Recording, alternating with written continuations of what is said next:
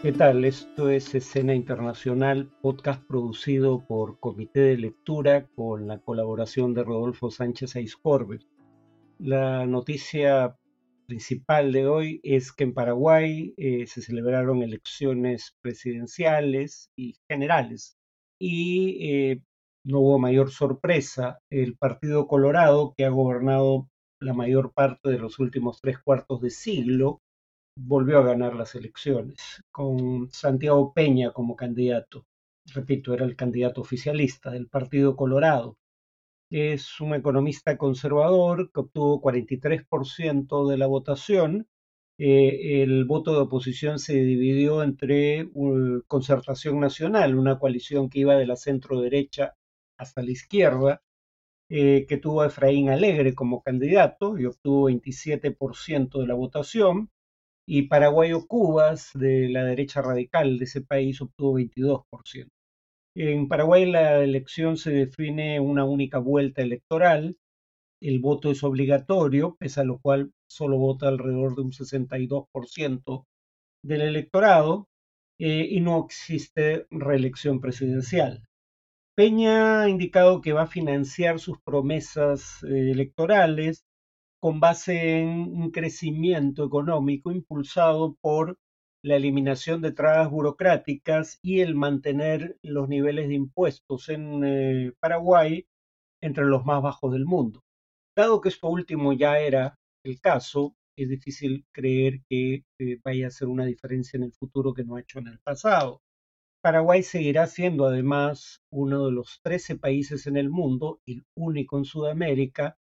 que reconoce a Taiwán como Estado independiente y por ende no tiene relaciones diplomáticas con China, que no mantiene relaciones diplomáticas con países que reconozcan a Taiwán, a la que considera una provincia rebelde. Y esto pese a que eh, China sí mantiene relaciones económicas con países que reconocen a Taiwán, pero suele, el que se reconozca a Taiwán suele implicar obstáculos de diversa índole para el comercio con esos países. Ese es un tipo de queja que planteaban los agricultores paraguayos eh, que tienen problemas para exportar soya y carne, igual que Argentina y Brasil, a eh, China. Alegre en esta materia sí sugería la posibilidad de reconocer a la República Popular China. Como ya indiqué, el Partido Colorado gobernó 71 de los últimos 76 años del país, eh, salvo por cinco años entre 2008 y 2013.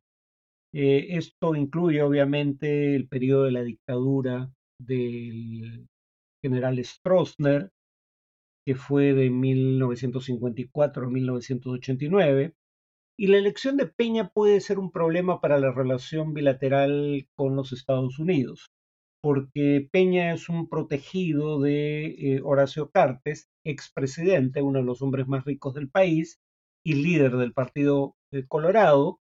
bajo cuyo gobierno Peña sirvió como ministro de Hacienda y había sido antes eh, presidente del Banco Central,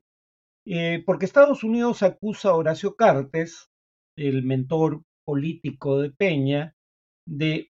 cito, un patrón coordinado de corrupción. Lo acusa, por ejemplo, de haber sobornado congresistas con eh, sobornos que iban hasta los 50 mil dólares mensuales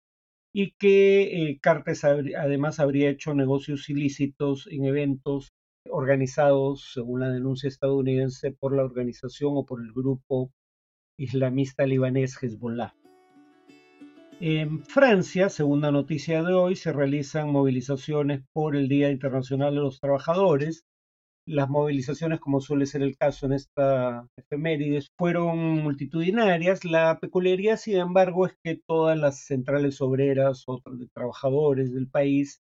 eh, participaron de manera conjunta, cosa que no ocurría en 14 años. Y además de la conmemoración del Día Internacional del Trabajo,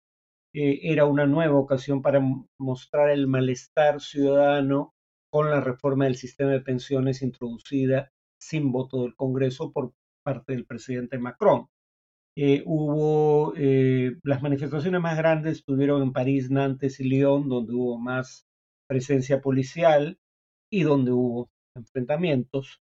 se detuvieron a más o alrededor de 300 personas y 108 agentes resultaron heridos en las protestas coincidieron líderes de la izquierda y la derecha francesa que se movilizaron y criticaron al presidente Macron, eh, el cual enfrenta tensiones no solo de carácter social a través de movilizaciones en las calles, sino también tensiones políticas en una Asamblea Nacional que si bien no tiene una mayoría eh, calificada o la mayoría necesaria para eh, remover al primer ministro y hacer caer al gobierno francés, sin embargo, ya no tiene mayoría propia, como tenía hasta las elecciones de junio de 2022. Casi tres de cada cuatro franceses están descontentos con el statu quo y con la gestión de Macron, según una encuesta nacional, aunque las movilizaciones han visto disminuir su participación, entre otras razones porque hay muchos trabajadores que no quieren seguir sacrificando ingreso por ausentarse de su trabajo. La última noticia de hoy es que la ONU encabeza una reunión sobre Afganistán en eh, Qatar, eh, pero sin la participación del gobierno talibán la encabeza el secretario general de la ONU, el portugués eh, Antonio Guterres, que convocó este encuentro de 25 países y organizaciones, incluyendo a Estados Unidos, China y Rusia. El objetivo es buscar un consenso sobre el trato internacional que debería recibir el gobierno afgano y eh, las diferencias con ese régimen se centraron en el tema del trato a las mujeres de ese país. Eh, el reconocimiento del régimen, según un portavoz del régimen talibán, quiero decir, según un portavoz de la ONU, eh, no está en el orden del día de esta reunión, esto es una cita textual, y un portavoz del régimen talibán a su vez dijo que cuestiones internas, como el trato a las mujeres, no debían influir en el reconocimiento internacional del de, eh, régimen talibán. Eh, la normalización de relaciones del régimen talibán con la ONU es la condición de posibilidad para que ese régimen recupere unos 9 mil millones de dólares de reservas internacionales que han sido incautadas en el exterior, sobre todo en Estados Unidos. Y claro, el tema fundamental de discrepancia con el régimen es el trato a las mujeres, que la ONU califica como un apartheid de género, eh, en alusión al régimen del apartheid en Sudáfrica, eh, por su exclusión, aunque no solo por eso, de la enseñanza secundaria y universitaria. Hace poco tiempo, los 15 miembros del Consejo de Seguridad de la ONU votaron de manera unánime para condenar el trato a las mujeres que brinda el régimen talibán. En cuanto al tema de análisis, había anticipado que íbamos a hablar de la guerra civil en curso, lamentablemente, en Sudán, y hacia el final de la de la, de la sección de análisis, probablemente en la siguiente podcast, eh, voy a hablar de por qué Sudán es más importante de lo que podría creerse. Habría que ubicar las protestas en Sudán dentro de lo que se dio en llamar en 2010 a 2011 la primavera árabe. Si se preguntan de dónde viene la denominación, bueno, se le denominaba así por asociación con la primavera de los pueblos eh, europea del siglo XIX, en 1848, eh, el contexto en el cual eh, Marx y Engels escriben el Manifiesto Comunista, que como el nombre lo indica era un panfleto político pensado para esa coyuntura. Y claro, en la primavera de los pueblos se trató de movilizaciones eh, o revueltas democráticas contra, en el contexto europeo, fundamentalmente monarquías absolutas. En el mundo árabe fue contra monarquías absolutas y también contra dictaduras civiles o militares. En el mundo árabe hay una peculiaridad que no es muy común en el mundo de hoy por la etapa de la transición demográfica en la que se encuentra esa región del mundo y que claramente no era un tema en la Europa del siglo XIX, y es el hecho de que la población menor de 30 años, de 0 a 30 años, representa el 60% o más de la población y que hay autores que han hecho notar, esto es más una regularidad empírica que un hecho explicado de manera fehaciente, eh, pero han hecho notar que, eh, eh, que una proporción muy significativa de la población sea menor de 30 años, 60% más del total, suele ir asociado con episodios de inestabilidad política. Esa era la situación en el mundo árabe. En el mundo árabe además había una peculiaridad adicional. No solo los jóvenes y los niños eran una proporción muy grande de la población, sino que los jóvenes habían alcanzado, merced a la inversión pública en educación, entre otras vías, eh, acceso a la educación superior en alta proporción. Y el punto es que el acceso a la educación superior, la educación universitaria fundamentalmente, suele ir aparejada de expectativas de movilidad social, es decir, la gente espera que un título universitario mejore sus perspectivas en el mercado laboral. Y en el mundo árabe esas expectativas de movilidad social se vieron frustradas eh, por el hecho de que eh, simultáneamente a eh, mayores niveles de educación no hubo, por lo menos no en décadas recientes, un crecimiento económico correlativo. Por ejemplo, no solo las tasas de desempleo en el mundo árabe eran relativamente altas para estándares internacionales, sino que, como suele ser eso sí habitual, las tasas de desempleo juvenil eran aún mayores que la media por un amplio margen. En el mundo árabe específicamente, la mayoría de países árabes, cuando se produce la llamada primavera árabe, tenían tasas de desempleo juvenil superiores al 25%. Ahora, la primavera árabe, al igual que la primavera de los pueblos, no dio origen a ningún régimen democrático. Parecía que Túnez iba a ser la excepción, pero lamentablemente Túnez ha tenido una regresión autoritaria. Pero al igual que con la primavera de los pueblos en la Europa de mediados del siglo XIX, con la primavera árabe las movilizaciones cesaron temporalmente por efecto de la represión, pero volvieron eventualmente con mayor ímpetu. En el caso del mundo árabe, la primavera árabe termina formalmente en 2011, pero en 2019 poco antes de la pandemia, hay nuevas movilizaciones significativas en cuanto a magnitud de participación en Argelia, Irak, Líbano y Sudán. Irak y Líbano, la represión, tanto la represión de las fuerzas del Estado como la represión de milicias islamistas en ambos casos, logran contener los efectos de las protestas pero en los casos de Argelia y Sudán, las protestas logran el derrocamiento a través de una acción militar, habría que agregar, de los dictadores en ambos países. Abdelaziz Bouteflika en el caso de Argelia y Omar al-Bashir en el caso de eh, Sudán,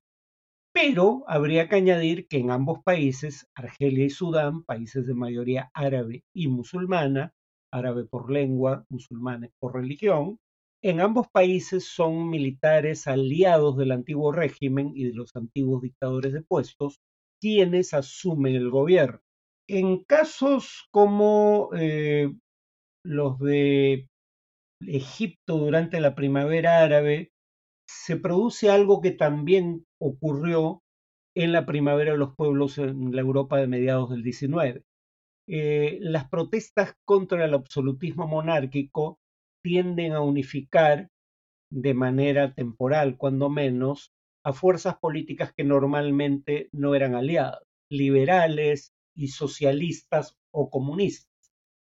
Pero menciono esta peculiaridad que es común a la primavera árabe como a la primavera europea de los pueblos, porque esa alianza se va a romper por razones muy similares. Eh, en el caso de la Francia decimonónica, la alianza entre liberales y socialistas se quiebra por el temor que generaban entre los liberales las demandas radicales de socialistas y comunistas. Y por eso una proporción significativa de los liberales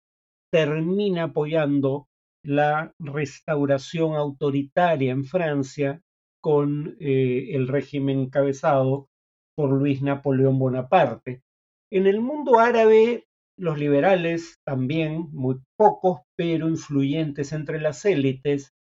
eh, también hicieron alianza con fuerzas de izquierda, pero fundamentalmente para acabar con las, los autoritarismos monárquicos, militares o civiles, Pero la alianza de los liberales, más que con la izquierda, que era una fuerza menguante porque, entre otras razones, había sido diezmada por la represión en décadas pasadas, eh, los liberales terminan haciendo causa común con los islamistas. Pero nuevamente, cuando los islamistas, en el caso de Egipto, desde el gobierno, porque llegan a ganar una elección presidencial, empiezan a tener una deriva eh, percibida, cuando menos, como radical,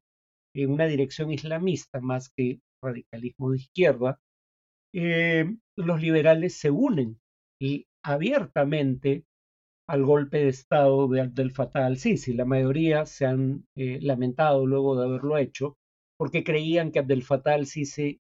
tras eh, limpiar la escena política de la influencia islamista, iba a permitir nuevas elecciones competitivas, cosa que jamás ocurrió.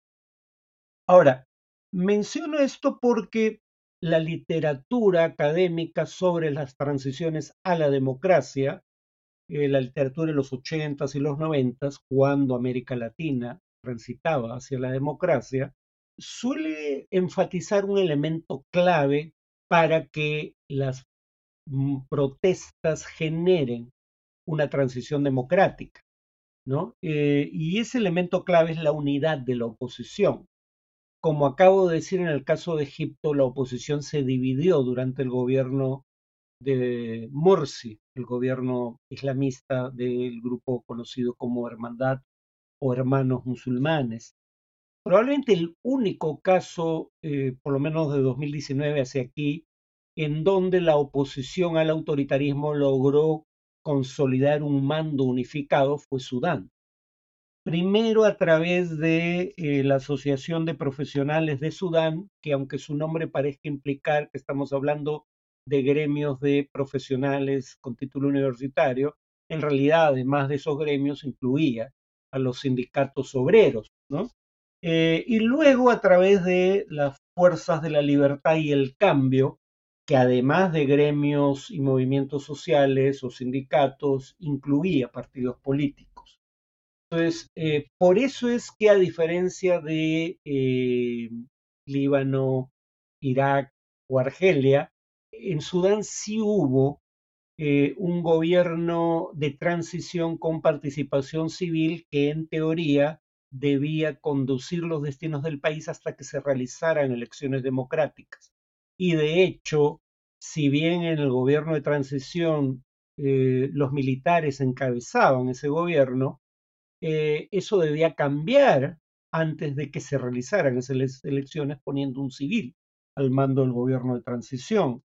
porque, repito, hubo un golpe de Estado que destituyó a Omar al-Bashir, el dictador sudanés, pero a diferencia de Argelia, la oposición unificada logra participación en un gobierno que se presenta como un gobierno de transición hacia la democracia.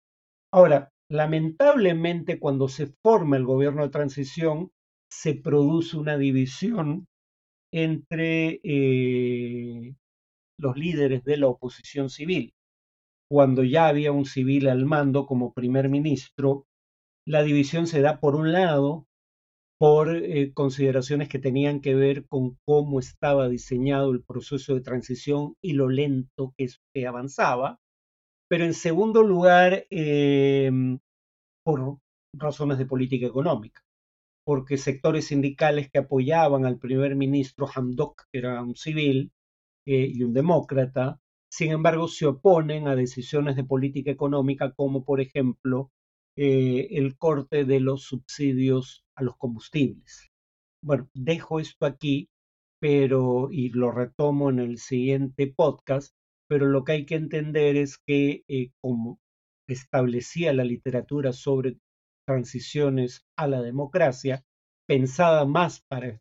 América Latina que para otras regiones del mundo, pero que parece ser aplicable a otros casos, resumo,